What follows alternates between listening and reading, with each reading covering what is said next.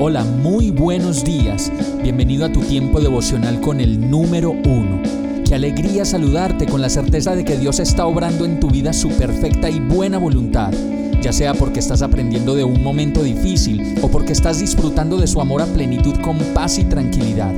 Llegó la hora de tomar tu Biblia, pues de seguro Dios te va a hablar, te va a reconfortar y lo mejor de todo, te va a dar las respuestas que estabas buscando. ¿Qué esperas? Vamos, súbete de una vez en este pequeño pero eterno vuelo devocional con destino al cielo.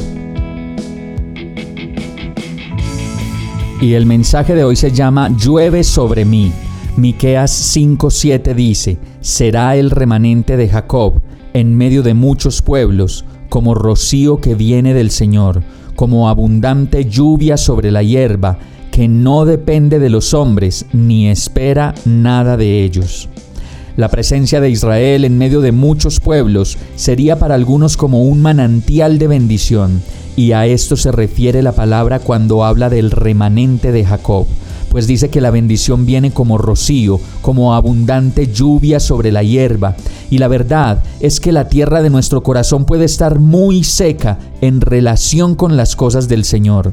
Y entonces hemos dejado de orar, de hablarle a nuestros hijos de la palabra de Dios, de dar gracias por los alimentos, de cantar alabanzas a Dios, y día tras día estamos secos. Lo mejor es que sigue diciendo esta palabra que la lluvia abundante sobre la hierba y el rocío de la presencia de Dios no depende de los hombres, ni mucho menos espera nada de ellos, para que nadie se jacte, sino más bien para que de manera personal, íntima, única y especial con el Señor, nos volvamos a Él de nuevo y le busquemos de todo corazón. Vamos a orar. Señor mi Dios, yo quiero ser ese remanente que te ame, que te siga, ese remanente que no puede vivir sin tu amor y sin tu presencia.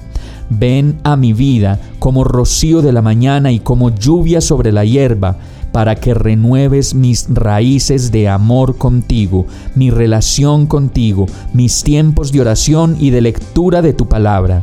Quiero estar a tu lado Aleja de mí todas aquellas cosas que no me dejan amarte y que me entretienen para apartarme de ti.